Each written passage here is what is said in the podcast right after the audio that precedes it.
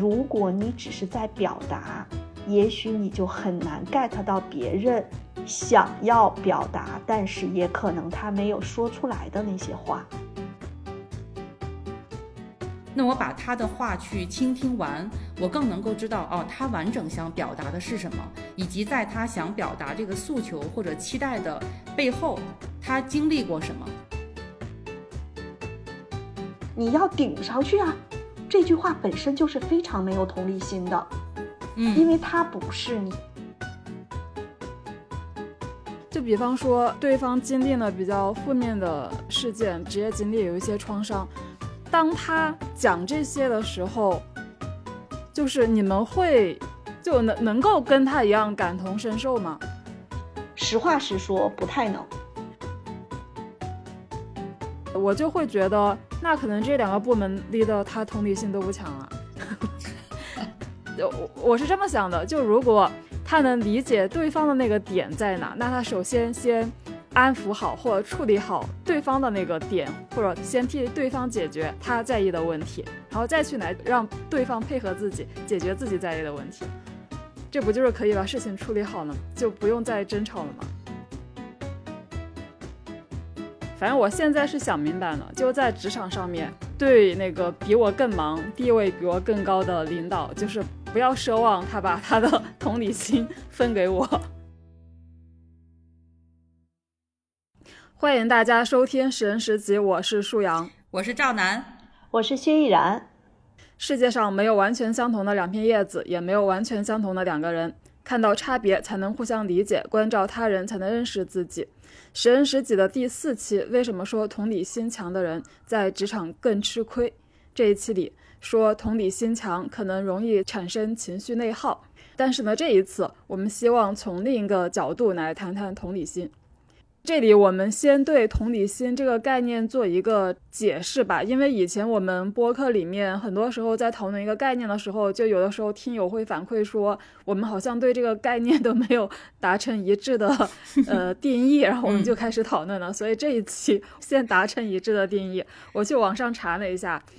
采用了同理心比较普遍的一种解释，就是说同理心是一种能够体会他人的情绪和想法。理解他人的感受和立场，站在他人的角度考虑问题的能能力。简单的说，同理心就是将心比心，设身处地的去理解他人。嗯。并且同理心和共情能力它是同一个概念啊，千万不要把它看成是两个不同的概念。因为我在网上搜同理心的时候，就搜到很多人说什么同理心跟共情能力是不一样的。同理心是什么理性的换位思考，但是共情是一种什么情绪的激发态，各种说法都有。但是就是我查到了一个比较权威的心理学呃学者的他的回答，他说同理心和共情在英文里都是同一个词。唯一的区别就是它翻译中文的时候翻译成了两个不同的词，所以我们说的同理心其实就是大家也经常说的共情能力。舒阳是不是特别像盖洛普里的体谅？因为体谅的英文就是同理心，也是共情那个英文。对，好像就是同一个英文，empathy。嗯，对。但这里面其实舒阳，我们三个人今天当然是因为在异地哈，我们处于三个不同的城市在录这期播客，但是我想在这里也澄清一下。即便是刚才舒阳用了一个 看起来比较权威的一个官方的解释在解释同理心，但是我相信所有的播客每一个人都会跟我们一样，我们自己对于同理心也好，共情也好，我们对于这个概念都是有一些自己的解读。所以这个概念是不是能够达成共识？我觉得可能讲着讲着啊，的确我们三个可能也未必是达成共识。它不是一个共识的问题，而是我们每一个人对一个我们天天可能都会说到的一个概念，的确每个人有不同的感知。对，到时候我们讨论下来，肯定可能也会发现，可能每个人对同理心的感知或者侧重的方向可能会不太一样。嗯。然后为什么会想到这个话题呢？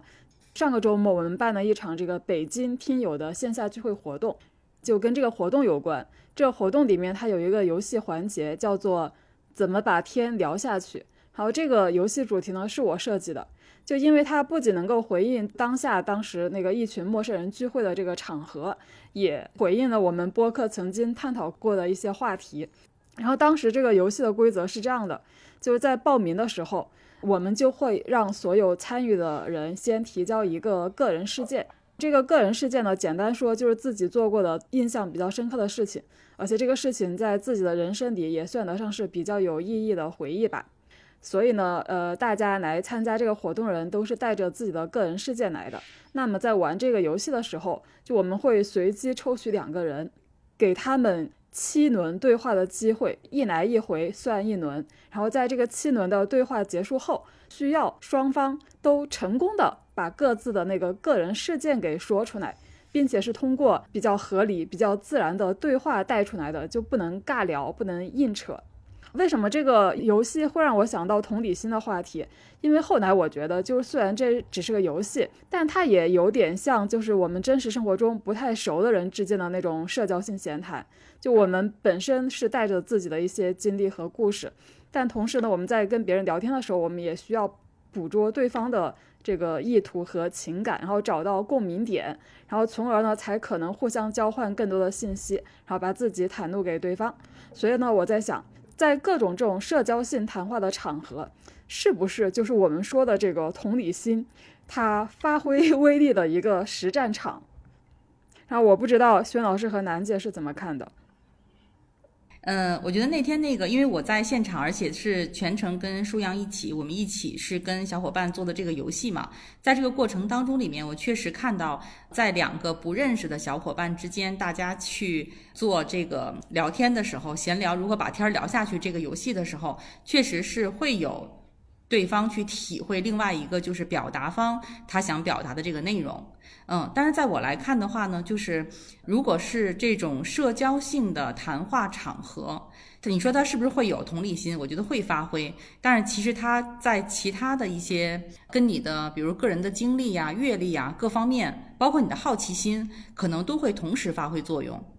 如果我们本着把天聊下去的这个过程当中，确实是你要能够去感受对方想要表达的内容，还有一个他在表达内容所处的场景、角色、目标下他的状态。另外一个呢，我觉得非常重要的一点就是你是不是对他的有一些表达的内容有好奇心，因为我觉得这个部分是一个是你能感受对方，还有一个是你对方你对对方的内容感兴趣，这个才能可能更容易让这个天儿聊下去。嗯嗯。我觉得是这样的，就是同理心这个呢，它在我们这种聊天的过程中它很重要，但是并不是只有同理心才能让这个天儿聊下去。前两天呢，我见了一个小伙伴，他说到一个很有意思的点，他说他会有很多老朋友走着走着就散了，他实际上非常困惑的，他不知道他的问题出在哪里。然后我的确发现。他比较自我，打着引号的比较自我。他甚至后来自己发现，他在很多时候都容易把身边的小伙伴当成他用了一个不太恰当的词啊，叫玩具。他说他好像跟很多人在一起都像是一种游戏的环节，所以他其实并没有那么去体会别人的感受，更多的好像是啊，今天我跟你在一起玩这个，然后他就跑了。过一段时间，比如说最近他喜欢打网球，他就跟网球的伙伴在一起。过一段时间，他可能喜欢打别的，呃，玩别的，他就跑了。但是他在陌生的场域，跟所有的人都能快速的建立链接，他是有那个取悦的才干。就是在那一刻，他可能并不是有那么多同理心，但是因为他很外向，他很健谈，所以呢，可能对于一些小伙伴呢。啊，他好像就是能够很自然的破冰，也能够聊得下来，所以我们还是要分不同的社交场合里。反倒我觉得有的时候是那种关系要往深了走的时候，其实同理心显得可能更为重要啊，这是我的一个观察。嗯，会不会，比如刚才叶安老师举的那个例子，就可能他是一个比较自我的人，所以导致他觉得他的朋友好像很难维持下去。也是因为他可能有一点点缺乏同理心呢，或者说人际交往里面没有把这个同理心至少没有体现出来。其实这个伙伴，因为我跟他也比较熟悉，他自己也说，他说他可能更多的都是他一个人待着很舒服，然后跟一群陌生人待着也很舒服，他甚至从来没有嗯感觉到不舒服，就他是一个很自在的人。后来慢慢的。他可能是在工作中遇到了一些挫折、一些困境的时候，他可能在想，哎，为什么会有这些问题的发生？那我们当时在给他做辅导的时候，啊，也是会觉得他可能在这种跟别人的共情、去理解别人方面，其实是有一些盲区的。后来呢，我们给他提了个建议，我和他的直接上司虽然我们俩并不认识，但是我们俩给他提了一个共同的建议，就是让他少说多观察。其实同理心这个概念也好，共情能力这个概念也好，就是如果你只是在表达，也许你就很难 get 到别人想要表达，但是也可能他没有说出来的那些话。嗯。呃，其实我能理解，就比如说取悦才干比较靠前，他可能会在社交场合显得比较健谈、比较活跃。但是我我会在想啊，就是如果我们真真的是本着希望建立有效的关系，就当然我们不需要跟每个人都建立有效的关系，但是。即便就是我们觉得跟有些人不必要建立深入的关系，那其实这也是我们的选择嘛。就我们能够去判断，我们跟谁可能更能够建立更多的关系、更深入的关系，或者说跟谁更聊得来。就如果我们能够有这样子的判断，或者说把关系推进下去的能力的话，我还是会觉得同理心还是挺重要的。啊，对呀，当然是这样的，嗯。所以我可能需要解释一下刚才说的陌生人或者说不熟的人的社交性谈话的场合。我的目的并不是说我要表现得我在那个场合里很活跃，我在那个场合里就认识了很多人。其实我希望还是推进那种实质性的关系的那种交谈。嗯，就可能这是我当时就是想到这个话题的一个想法吧，一个初衷。嗯。哎，我觉得呃，舒阳澄清这一段特别好哈。我们来去想象一下那个场景，比如说一个小伙伴，比如说他叫小恩同学，他比较内向，然后呢，他去参加了一个呃陌生人的这个聚会，甚至呢，可能都呃也叫陌生人，比如说公司组织的新员工的培训，是其实，在某种意义上，是不是也是一个陌生人的聚会啊？我们刚才讲了，小恩是一个比较内向的，也稍微有一点小小的社恐的小伙伴。他可能会有一点点紧张，或者有一点点局促，但是这时候如果有一个同理心比较好一点的伙伴，可能跟他分到了一个小组，他们一起呢要完成一个小组的任务。这个同理心比较强的，比如说小 F 同学，就会带领着这个小恩同学，能够哎共同参与到小组的讨论中，大家一起完成了这个事情。小恩同学，其实在这个过程中，他感觉到，嗯，其实还挺顺畅，他也能够明显的感觉到小 F 同学的这个同理心，啊，会让他更愿意靠近小 F 同学。假设呢，还有一个叫小 E 同学，很外向，小 E 同学呢，他可能就会强力的推进小组讨论中，呃，某些节奏。小恩同学，他虽然也参与进去了。但是他其实见到小易同学，他会本能的有点想，稍微有点距离，有点躲开一些。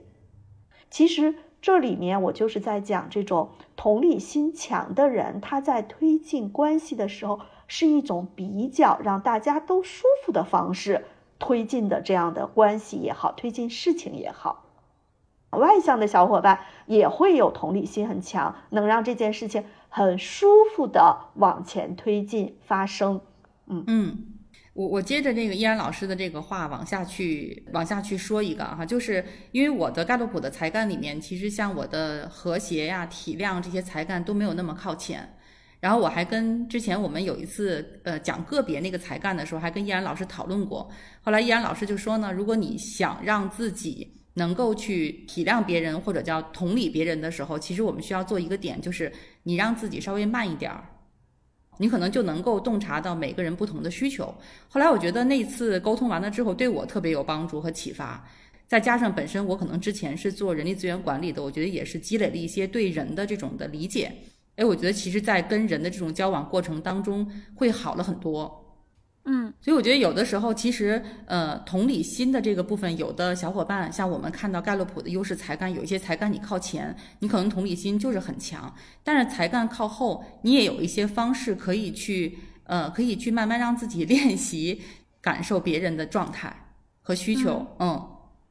所以我在想，我们怎么去练习感受别人的状态和需求？是不是这样子的社交性谈话的场合，可能就是一个比较高频出现的一个实战场？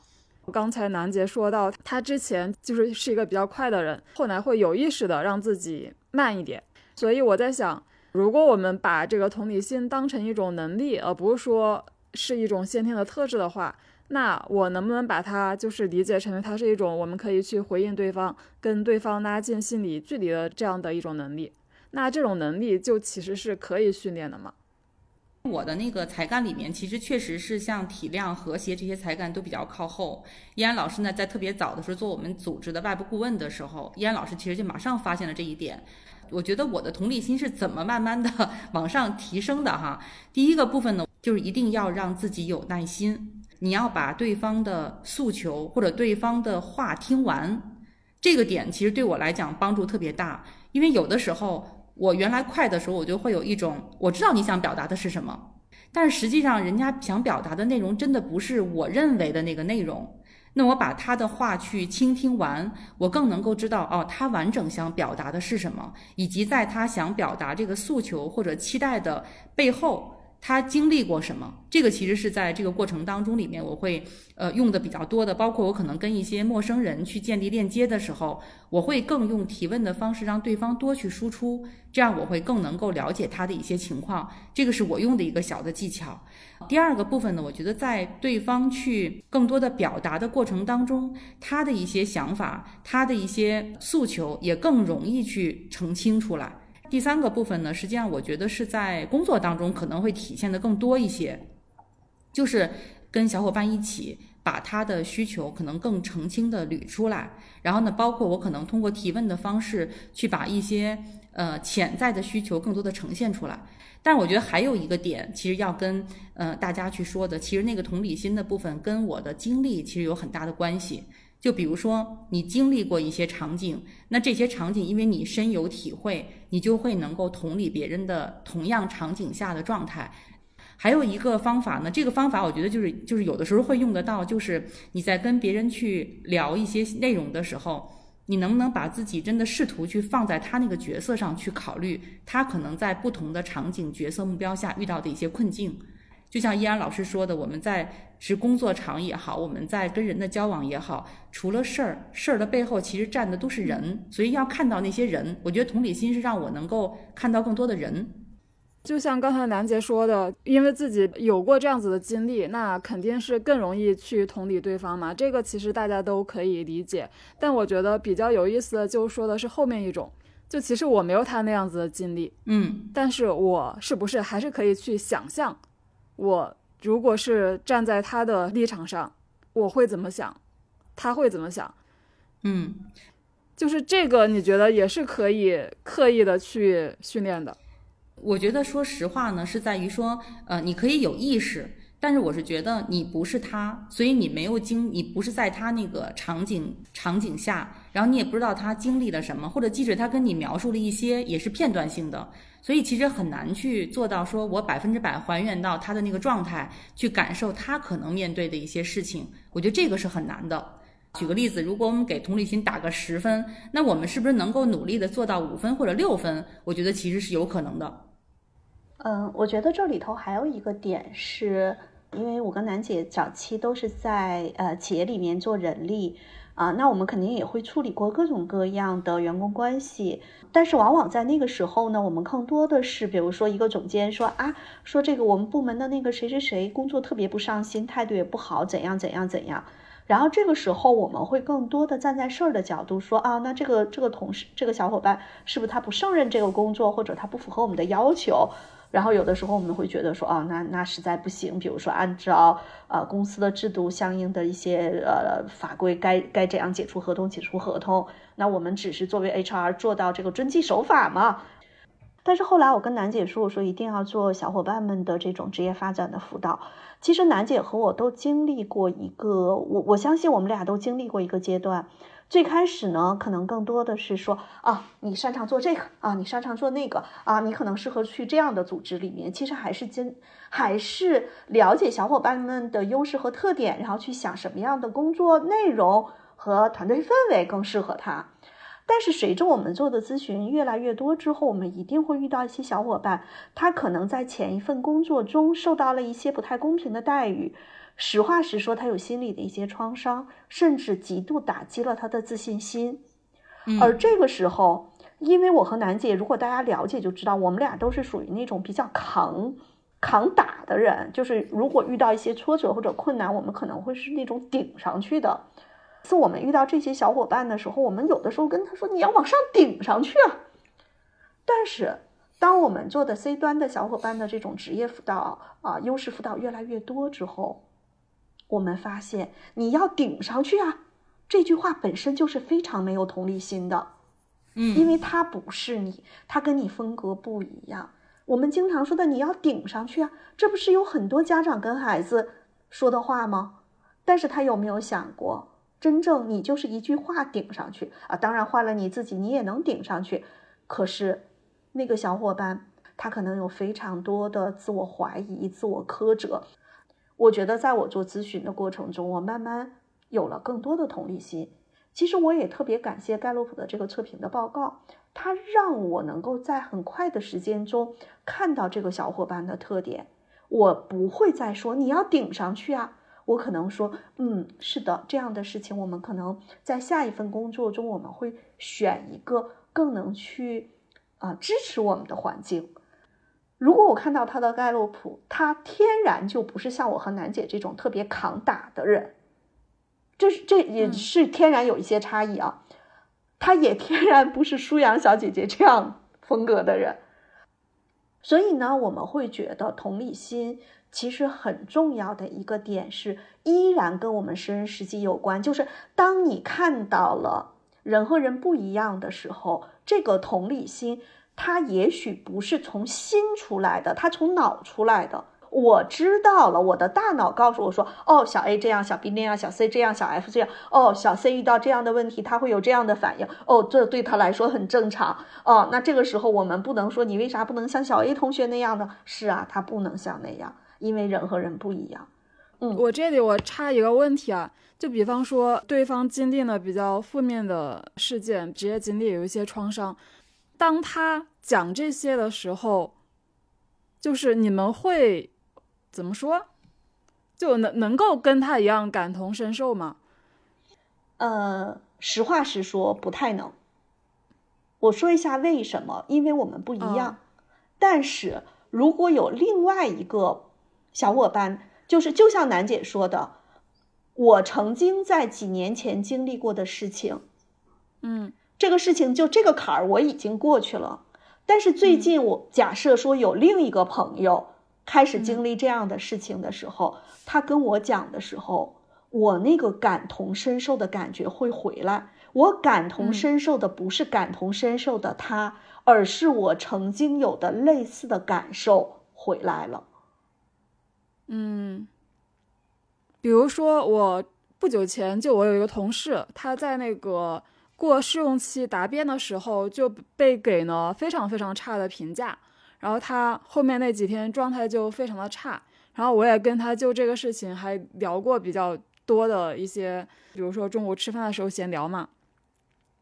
呃，就我觉得我是能够感同身受的，因为虽然我并没有跟他有同样的经历，但是。当我被一个看起来比较权威的对象给我一个很差的评价的话，我觉得我是能够感感同身受，那个是非常非常难受的。虽然我理智上知道我不应该把他的评价当回事，我没有他说的那么差。嗯嗯，这个点类似这种，对这个点肯定是会有的。就情绪嘛，情绪这个东西也是很容易很容易穿透理性过去的，对吧？呃，但是，嗯，就好像那句所谓的人间的悲苦，其实是很难共通的。我觉得感同身受这个点，啊，可能大家对这四个字的感受本身也不太一样。嗯，嗯嗯，我觉得就是对于我来讲的话呢，就是原来在组织里面感同身受的部分的，如果是还是如果是十分的话，我自己觉得我可能有三分四分，其实比较低。但是真的是自己出来跟依然老师一起去呃做我们现在的管理咨询，确实是在一年之前开始接 C 端，在 C 端小伙伴的身上，我觉得我能够慢慢的会有更多的感感，就是心理的感受出来。比如说我现在还会有一些长程辅导的小伙伴，那我自己其实反而会有一些担心，就比如当我知道他遇到一些困境的时候，哎，这两天一直没有消息回来，我就会有一些担心。我觉得那个担心，他可能也跟既然跟心有关，所以其实你会也会有一些同理在。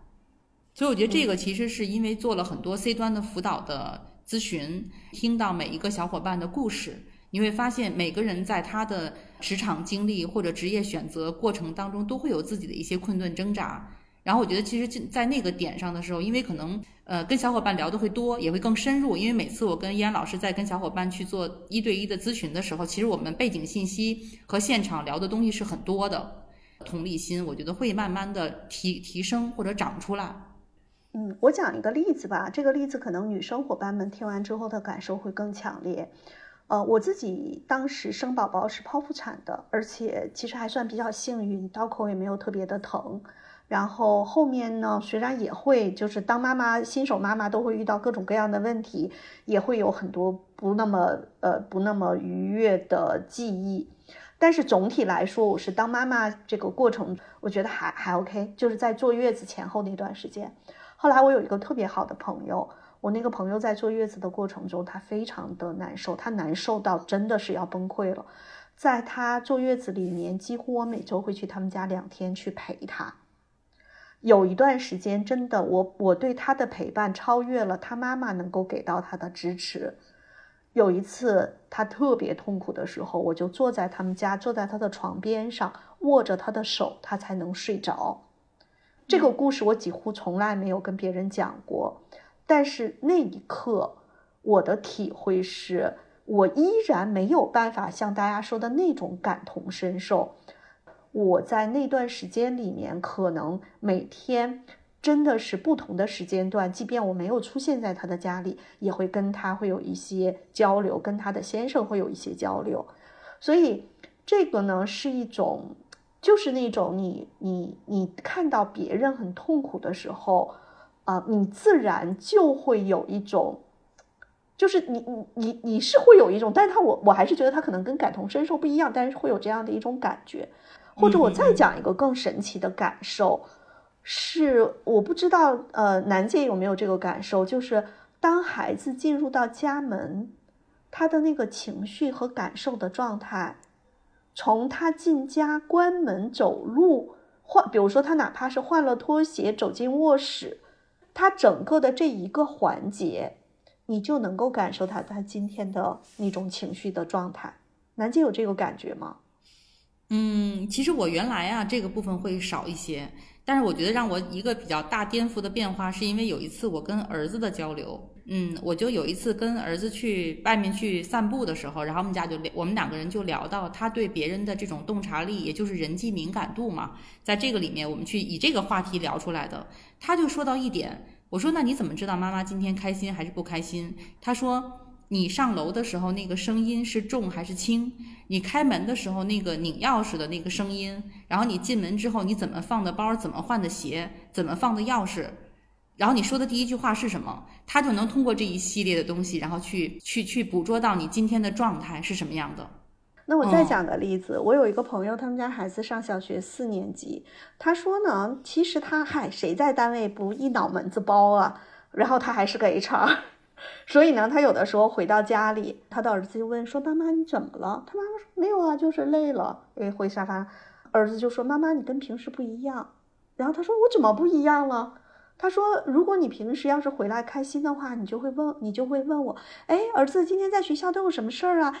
但是呢，他说：“如果我儿子要去去追着问我说，妈妈你有什么事儿？其实我真的没什么事儿。但是当他去问我的时候，我感受了一下，我今天真的。”他不单纯是累，其实他说我感受到的是一种倦怠。嗯嗯，可能每天都有下班回家开门呀，然后怎么进门啊，怎么换鞋呀，怎么坐下来呀，就这一套可能每天都有，所以能够感受到一些细微的差异。但我会觉得，比如说，就儿子说：“妈妈，你今天看起来比较累。”那妈妈她可以说，比如说，因为我今天在公司，就我们开了一个重要的会，所以比较累。就我觉得这些信息都都是可以通过交谈去交谈下来的，就并不是说。我同理心仅仅仅仅停留在我感受到这个人今天不太一样，然后我觉得他是不是最近怎么了？嗯，对，舒阳说的其实是第二个点，就是在人和人的关系中，有很多小伙伴说是我感受到了，好像怎样怎样，但是好像我们并没有形成一种很通畅的交流的模式，所以可能我就会猜。是昨天我和妈妈说我要换个手机，她不开心，还是昨天爸爸晚上跟妈妈说要买房，妈妈有压力？就我我只是模拟啊，有很多时候大家会感受到了那个感受，然后嘛，你因为他感受到了，他就自然会去找那个原因。其实，在职场中，大家也会这样啊。比如说，我老板今天开会把我们部门给骂了一顿。到底是怎么回事呢？大家不都在猜吗？对吧？所以之前我跟很多体量靠前的小伙伴也经常说，就是体量靠前，你有的时候总是能够捕捉到某些情绪的信息，别人情绪的信息，但你也要知道，有很多时候有可能跟你也没什么关系。但是如果你觉得说，哎呀，是不是我的什么呀？你可能也太累了，嗯。我还是在想刚才举例的那个场景，假设我看到我的家人，他下班回来就是状态不太好，我觉得，呃，如果我发挥同理心的话，我不会跟他说你今天好像 状态不太好，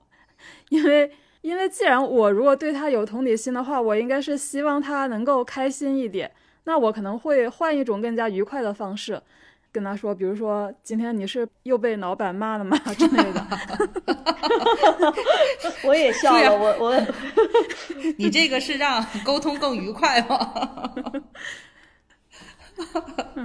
我讲个例子吧。我讲个例子，就是这个是之前我的一个朋友给我讲的一个例子，他是在很多年前读者文摘上看到的一个故事。他说呢，有小两口，先开始是个她老公啊身体不太舒服，然后呢，他太太就给他一会儿倒水啊，一会儿切苹果啊，一会儿什么什么。然后她老公也能够感受到太太的爱，但她老公实际上内心戏说：“我想自己待会儿。”但是呢，她老公同理心也比较强，这句话说不出来，所以呢，就就一直他老老婆围着他忙前忙后。后来呢，有一次呢，他太太好像也是不太舒服，然后她老公回来问她说：“你要喝点水吗？”然后呢，就轻轻的把卧室的门关上，想让他太太自己待会儿。结果他太太在屋子里就哭了，说啊，你身体不舒服的时候我围着你转，你你看我我这么不舒服，你就自己干别的去了。所以其实同理心这个点哈，我觉得在人际关系中，尤其是这种非常亲近的，不管是亲密关系还是伙伴关系，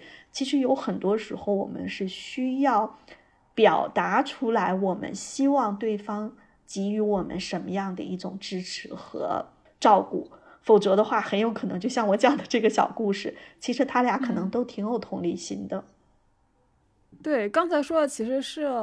当你感受到了，但是你怎么去表现你的关心也好，或者说表现你你你想做点什么也好，这就又说到，其实，在我们十人世界博客第四期里就已经分析了同理心，它其实有三个层面。第一是我们能否感受得到，就可能很多时候。对方的情绪和心态什么的，我们都没有感受到。然后第二个层面就是说，我们虽然感受到呢，但是否我们行为上会表现出来？比如说，有时候我我觉得我感受到呢，但是我会什么都表现不出来。然后这就是行为上是否表现出来。还有第三个层面，就其实是说，你感受到了别人的情绪和感受，但是你的立场决定了你是不是会去照顾别人的感受。我记得依然老师的原话是说：“只要是人就有立场，同理心就是我照顾你的感受。但是这里头就有了另外一件事，就是我为啥要照顾你的感受？其实还有一种情况，尤其是在职场的这个环境里面，因为在职场的环境中，大家经常是说我只处理事情，我不处理情绪。你的情绪你自己要去处理。有很多管理者特别爱这么说话啊。所以在这种时候。”他是有一个认知在前面，还跟立场没关系。他的认知是说这是你的事情，但是实际上，嗯，对，出来混嘛，迟早是要还的。如果一个管理者只蹲这事儿，嗯，那这事儿也未必能干得下去。对啊，我在想，因为他的下属是他的下属嘛，他的下属是替他干活的。如果他的下属情绪不好，应该也是属于他的事情吧？嗯，好多管理者就是在这方面，实际上他的那个认知框架是那样的。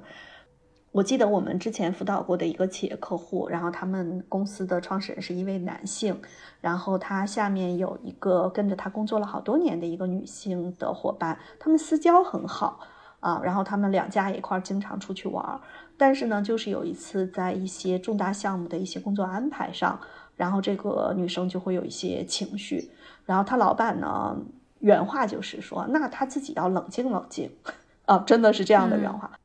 嗯。其实刚才是我们聊的例子，就感觉都是属于对方有呢比较明显的负面情绪的时候，嗯，好像都是这一类的例子。但我会觉得同理心这个话题好像应该不限于说，就是对方遇到一个很伤心的事情，然后我们去同理他吧。嗯，我会觉得同理心它就是比如说别人说话，他表现出来的一些小的东西、小的情绪，你能不能够感受得到啊？呃，还是还原到我们一开始说的这种一对一的这种交谈，我觉得会有一种比较典型的现象吧，就是比如说双方是在各说各话，A 说的是一件事，然后 B 可能他表面上是在回应了 A，但其实他并没有真的理解了 A 在说什么。有些时候这种场景跟同理心也不一定相关，他就是不想接这个茬儿。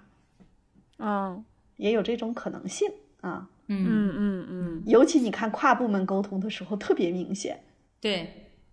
是的，我觉得我我一我有一次经历是什么呢？是原来在职场当中有两个部门，这两个部门的负责人，他们因为有一件事情要涉及到跨团队协作，是 A 部门有 A 部门的主张，B 部门有 B 部门的想法，然后他们呢谈了开了几次会，但是都说不到一块儿去。说那个赵总，你能不能跟我们一块儿参会？就咱们三个人就把这个事儿盘一下。我说行，我说我听听到底你们两个人的分歧点在哪儿。后来我就发现啊，这个两个人的状态是这样，比如说就相当于两个人坐在一个桌子上吃饭，点了几个菜，大家好像是在说这个上这个桌子上的菜，但是 A 呢说的是鱼香肉丝，B 说的是宫保鸡丁儿。后来他们说了有半个多小时，然后问我说这个事儿怎么解决？我说这个事儿的问题是你们两个人都在说自己的想法，没有人去听对方的。这个就像依安老师说的，他想不想解决这个问题？我就会觉得那可能这两个部门离的他同理心都不强啊。我我是这么想的，就如果他能理解对方的那个点在哪，那他首先先。安抚好或者处理好对方的那个点，或者先替对方解决他在意的问题，然后再去来让对方配合自己解决自己在意的问题，这不就是可以把事情处理好了？就不用再争吵了吗？但是在真正的职场当中，确实是他有他的位置，他有他的考虑，就是双方都希望别人先让一步，但是呢，别人在那一刻都没有先让一步的时候，两个人就处于这种状态里面了。嗯，我不得不说，每个有的时候管理者确实是有自己的本位主义，就是我在我的这个位置上，我去管我这个部门的时候，我会有我自己的一些思考，甚至会有一些对自己部门的一些我们打着引号的保护。那会不会还是存在很多是属于，就其实我们俩没有什么冲突，就其实可以是没有什么矛盾的，但仅仅是因为 沟通问题。是的。就是本身两个人没有什么矛盾，但是在这个里面呢，就是 A 想说服 B，B 想说服 A，但是他们的说服呢又没有切入到说到底他有没有去想过，比如说 A 有没有想过 B 到底想要的是什么，他在意的是什么，B 有没有想过 A 在意的是什么？这个我觉得他还不是不完全是呃同理心的这个范畴。所以很多时候，其实我觉得好像也无法判断职场上两个在争吵的人，他们到底是沟通问题还是立场问题，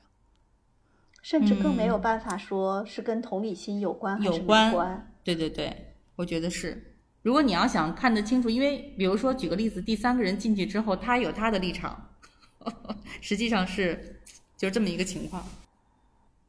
刚才不是说到同理心，其他跟三个层面的事情有关嘛？一个是你能否感受得到，还有就是你感受到了，但是你行为上是否会表现出来？还有一个是说你的立场，就你的立场可能会决定你是是不是会去照顾或者说关注别人的感受。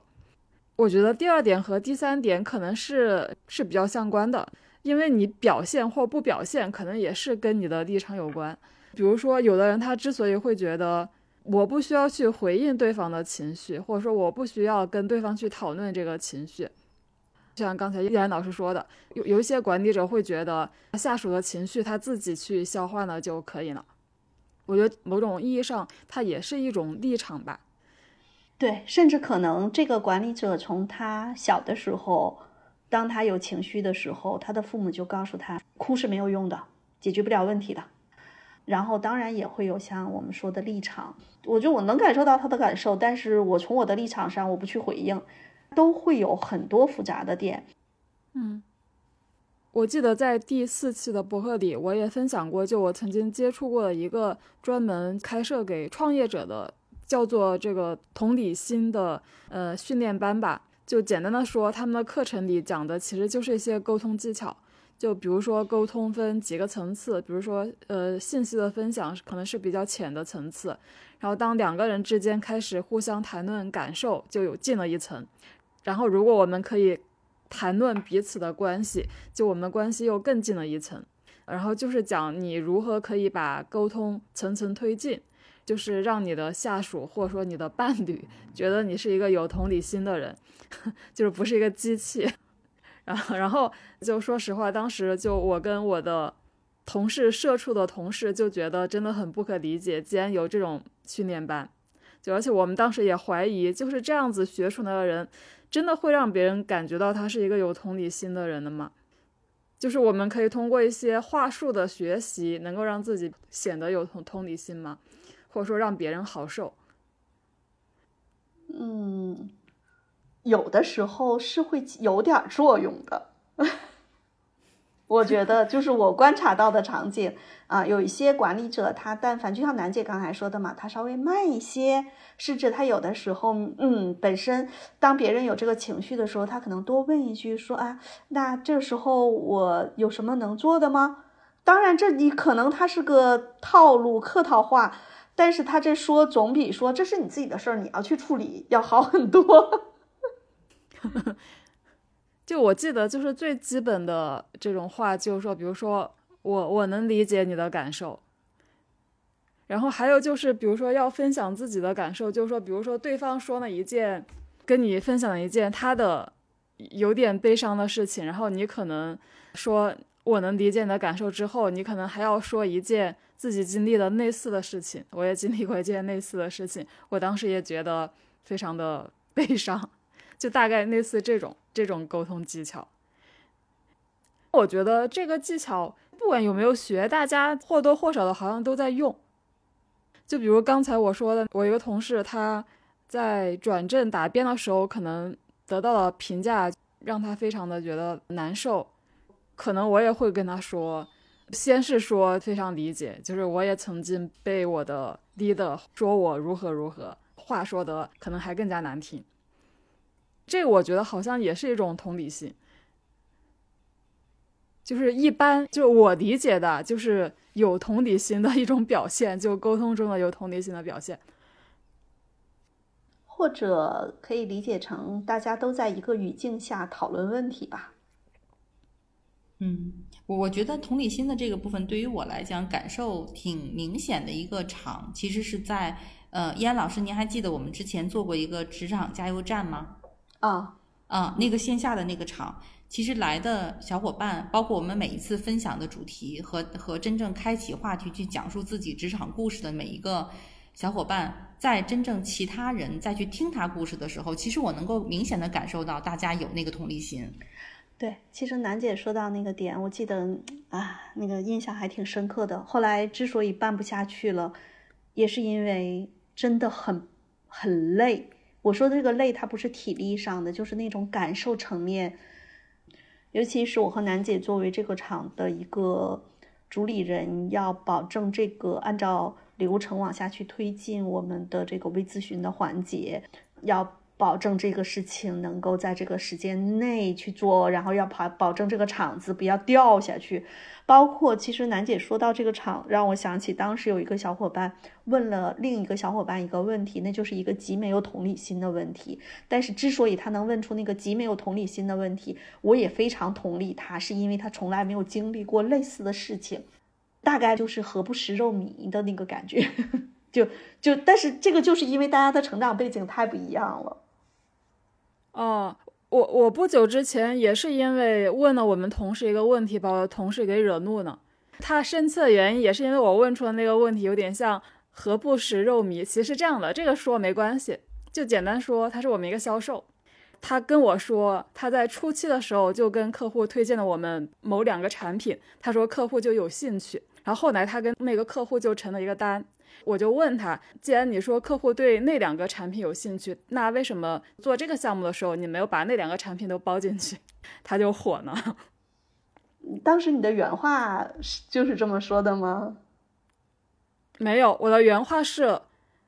呃，我请教一个问题，就是之所以这两个产品当时没有包进去一起卖，而是做到明年的预算，这是一种什么策略上的考虑吗？我的原话还是很婉转的。那个舒阳的婉转的这句话，在我听起来挺像大佬的质疑。就如果你是一个老板，你会说：“哎，小张来，我问问你，这个没放进去，你是出于什么样的考虑呢？”好吧，但但我其实就是真的是想请教这个问题。是的，所以其实就是我们有的时候说，嗯，问者无意，听者难受。嗯，对，后后续还是没有什么，就误会都解释清楚呢。嗯，对，也可能在你的那个同事那里，可能那一段时间压力也有点大，所以其实你那个是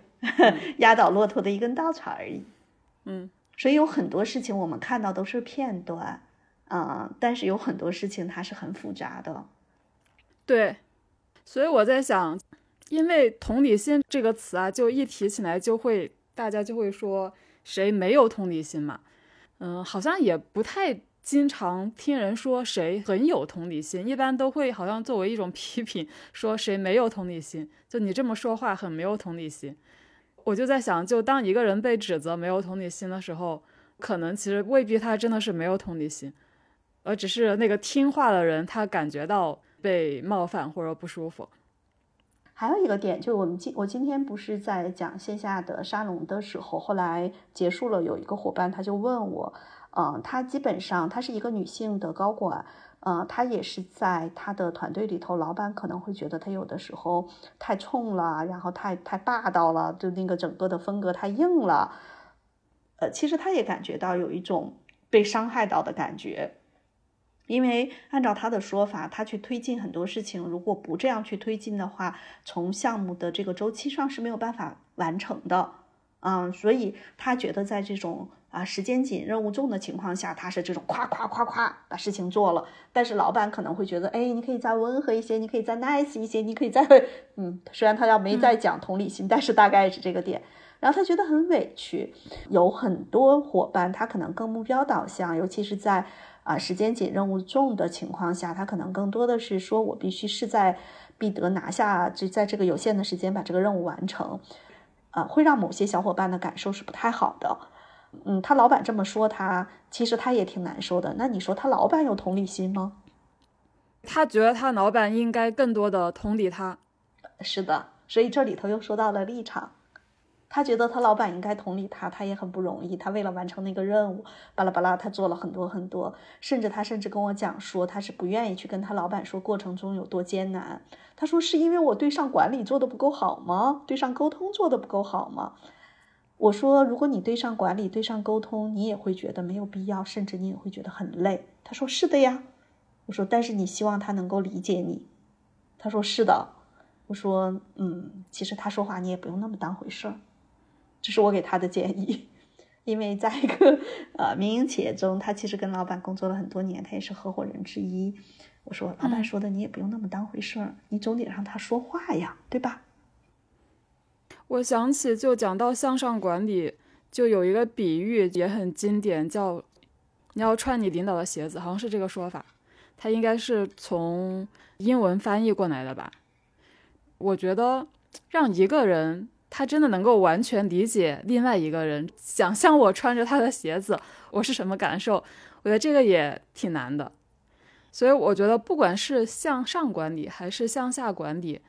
在职场上，一个人真的很难完全真的理解一个人他的立场和感受。我能想象，比如说不同级别的领导。他每天处理的事情就是不一样的，他看到的跟你看到的就是不一样的。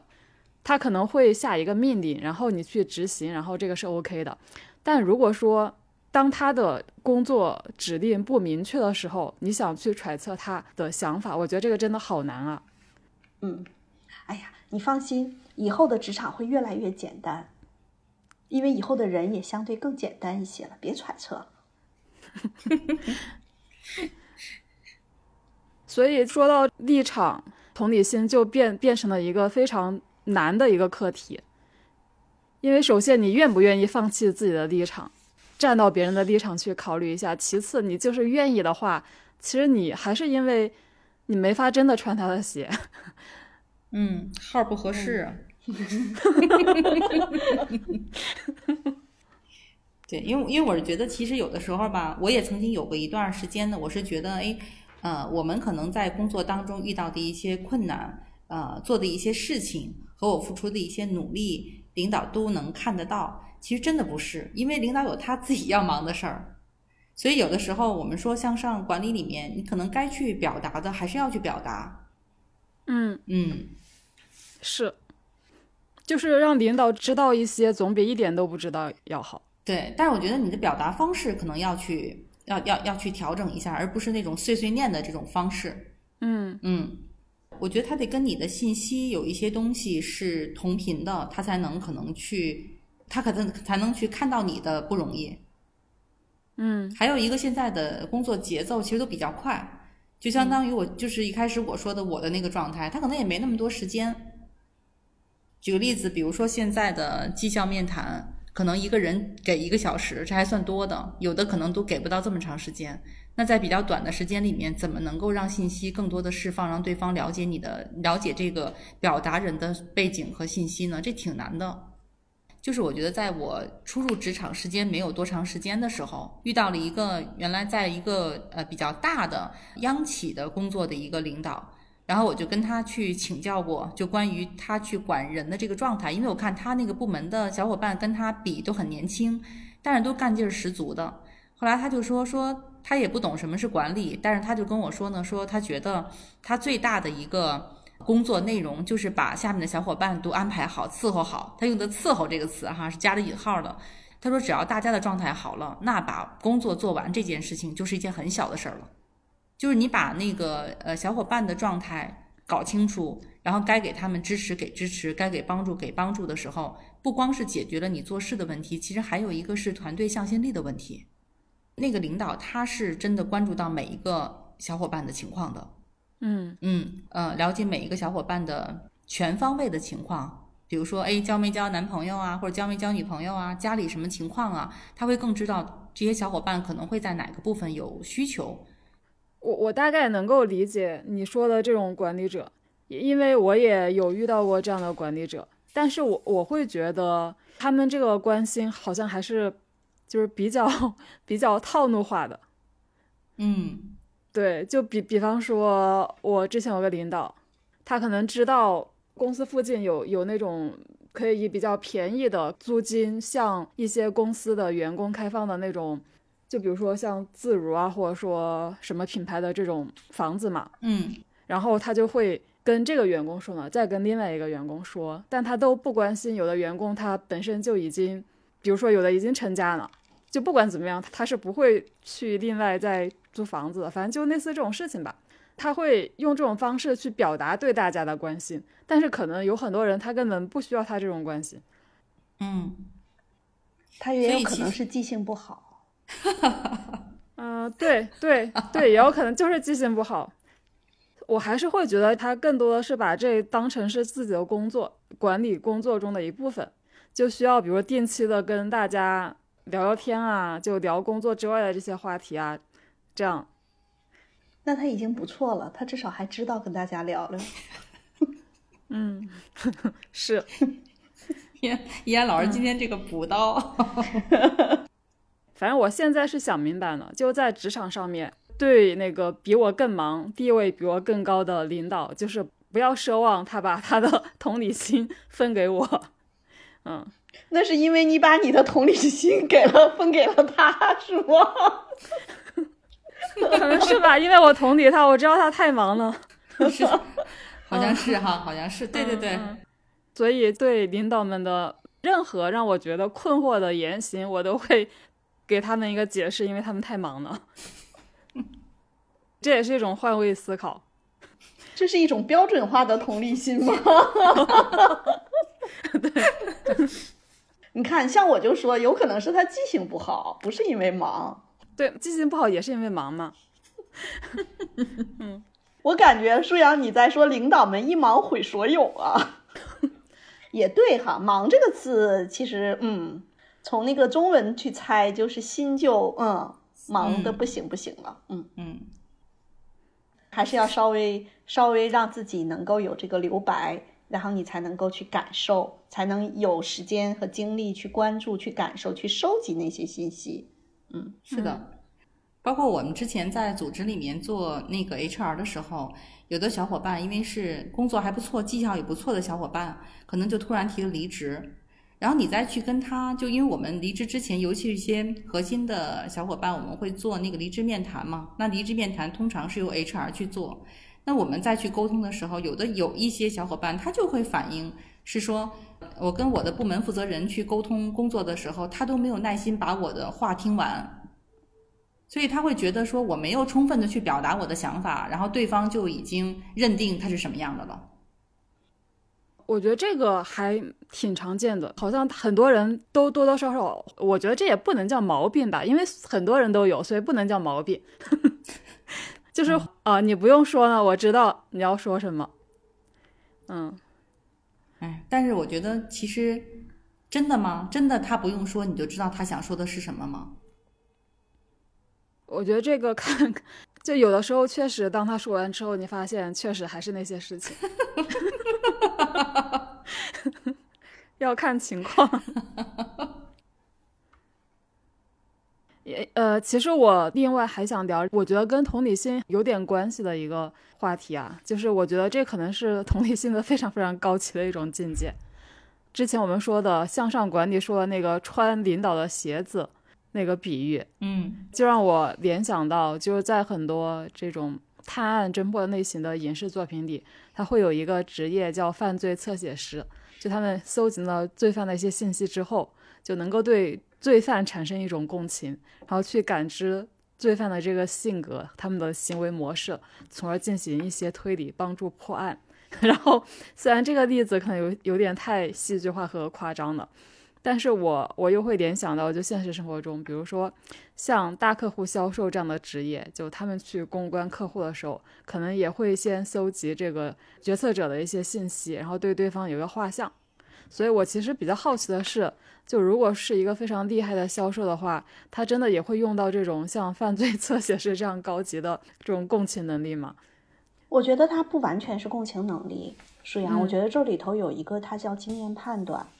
嗯啊，比如说举一个什么样例子，它有的时候有点像我们在招聘的过程中，比如说如果我们招的。假设啊，我们只是举个例子。假设我招的是房地产行业的某几类岗位，我就是在这个行业里做了很多年的 HR，然后我就会发现，哦，在某某房地产集团工作的人，他们都有这个特点，在龙湖有什么特点，在万科有什么特点，就是我会有一些长期泡在里面的已经形成的一些隐形经验。我觉得大客户销售也会有。比如说，他如果老跟国企打交道，他就知道国企的采购部门，他们大概率都会有哪些担心。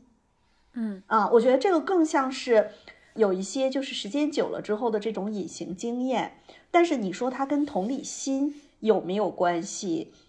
有时候有，有时候未必有关系，因为包括我们在讲盖洛普的才干的时候，说分析这个才干，他特别喜欢看侦探小说，看剧情的推演，剧情推演背后一定是有人物特点的。对，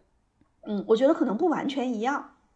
嗯。嗯，就是一个是我们说的隐形经验，第二个大家可能也会知道，我学过各种各样的测评工具，每一种测评工具的背后，这个人的他的所思所想，甚至所作所为，有的时候你甚至他说出这句话，你大概率知道他为什么在这个场景下说这句话。其实很多时候是我们能够猜到，是因为大量案例之后的隐形经验。那当然，我并不了解这个，就是舒阳所说的这种叫犯罪侧写师，他们是怎么做的。但是我也会相信，如果比如说做家庭治疗的、婚姻治疗的一些心理咨询师，他在看到很多的那个点的时候，他就跟医生看病的时候，他嗯拿到了这些数据，他大概率也能猜出个七七八八。我觉得是有点像的。嗯嗯嗯。我又回到，我又翻出我最开始念的那个对于同理心那概念的定义，说同理心是一种能够体会他人情绪和想法，理解他人感受和立场，站在他人角度考虑问题的能力。就是这一串，我会会觉得，他的确好像是跟经验还是有很大的关系的。嗯，我我我觉得刚才舒阳说到这儿的，我的一个体感是什么呀？同理心，他可能说的是心，但是他其实是有脑有心的，本身脑和心也没有，就是没办法 那么分完全分开。对对对，所以呢，就是刚才说到那个我们呃提到的那个，就是比如说侦探的那个，刚才舒阳舒阳说到那个犯罪侧写师，包括刚才舒阳提到大客户销售，其实就讲的是那个。销售很好的人，比如说 top sales，类似于这种的，其实他们在去识别客户的时候，就像有点像大数据。这些大数据就是就像易安老师说到的，他们会基于他的经验，会给客户大概有个分类，然后在过程当中他会收集很多的跟客户相关的信息。这些信息进来之后，就会在他的经验里面再进行二次的这种的加工跟判断。嗯，因为我们之前在组织里面，我们专门有那种大客户的销售，就是针对于不同企业的呃决策人，然后我们要去打攻坚战的这种，实际上要跟决策人产生链接，然后要能够把我们的产品递到决策人的这个手上，然后能够再向下去推进合作，包括签约。那这个过程当中里面，实际上。你要首先你得找到那个决策人，第二个部分呢，你要去了解那个决策人他的一个个性喜好。家里的一些情况是什么样的？就是我们之前有一个呃有一个客户，那个客户呢也是一个比较大的企业的一个关键决策人，然后我们的销售呢是通过很很长程的过程吧才找到了他。找到他之后，比如说会约他吃饭啊什么的，但是约了几次都人不出来嘛。但是就有一次，就是因为约了几次了，就有一次是因为那个就是我们销售的小伙伴在他的朋友圈里面去看到他有一个爱好。就他有一个很喜欢的爱好，然后呢，那个小伙伴约了他几次出不来，刚好，因为他特别喜欢，好像是看什么话剧还是什么，反正那个票特别难买，然后他就买了那个票，买了那个票之后就约这个关键决策人出来，就约出来了。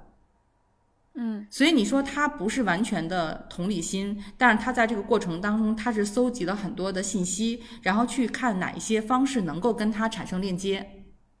对我，我确实不会把这种情况说成是他用了同理心。嗯，但是我会在想，就如果当我们前期搜集了一些这个人的信息之后，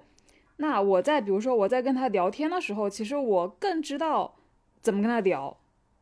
就我会觉得这个过程是不是还是会动用同理心？是。然后我给我给你再讲一个故事哈，这个故事呢其实是之前我上那个研究生的时候，我们同学他们是医疗行业的，他就跟我讲了一个故事，他们公司很牛的一个销售，因为医疗的设备是要进医院的嘛，可他们的销售然后去找医院的那个关键决策人的时候，那个决策人其实特别忙。而且他每天都排满了手术，特别辛苦。然后他呢，去用很多种方式跟对方建立链接呢，可能都由于时间的关系都没有完全的能够能够对接上。后来这个销售做了一件什么事情呢？是他让他的老婆跟家熬的那个粥，就是热乎乎的粥，然后呢，他把那个粥放到保温杯里面，因为那个关键决策人一直在手术上，然后呢，而且他的一个手术是只有上去的时间，没有准确的下手术台的时间，那个还是个冬天，他就在门口一直等着这个医生下手术台，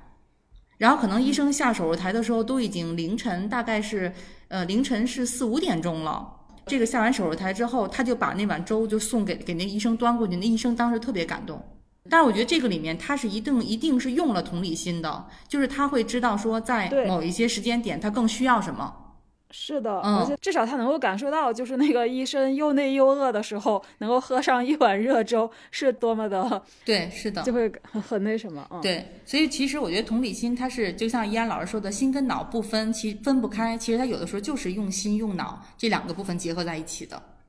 嗯，所以其实我觉得我们对。别人呃愿意为我们付出多大的同理心，其实也可以有一个比较合理的期待。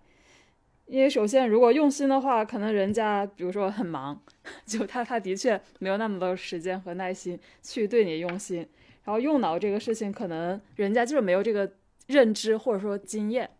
他可能也没法同理你嗯。我再我再补充一个点。引发了我另外一个一个就是回忆，就是依安老师也知道，就是我过生日的时候，我们家老公之前送我的礼物嘛。其实我觉得在这个点上，他不是没有同理心。就是我有一年过生日，然后呢，那个我们家老公送的我是一个移动硬盘，因为在过生日之前我一直加班嘛，我就很生气。为什么我会觉得说我都这么忙了，为什么还送我移动硬盘？后来我跟依安老师说完了之后，依安老师跟我这么说的：说，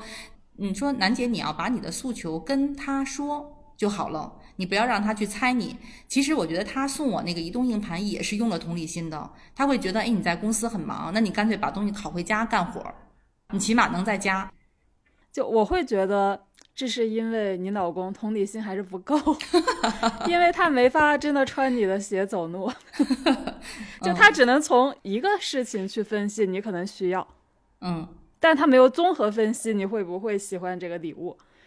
嗯。就我觉得，我们说穿别人的鞋走路的意思，还是说你要去综合的去感受。对，所以穿别人的鞋走路这件事情其实是有点难的。对，嗯，是。而且你想，我跟也别也别太苛求别人有同理心。其实有时候自己也很难穿上别人的鞋，大家彼此放过吧。是的，我为什么不能穿自己的鞋？穿别人的鞋。好，这期播客咱们就先聊到这。听友们如果想要追问一些问题，欢迎留言，我们非常需要你的反馈。比如你希望听到什么样子的话题？对本期的内容，你有没有有话想说的？你还有哪些观察和思考想跟我们一起探讨？也欢迎你直接加入我们的听友群，入群方式在节目介绍页可见。谢谢，再见。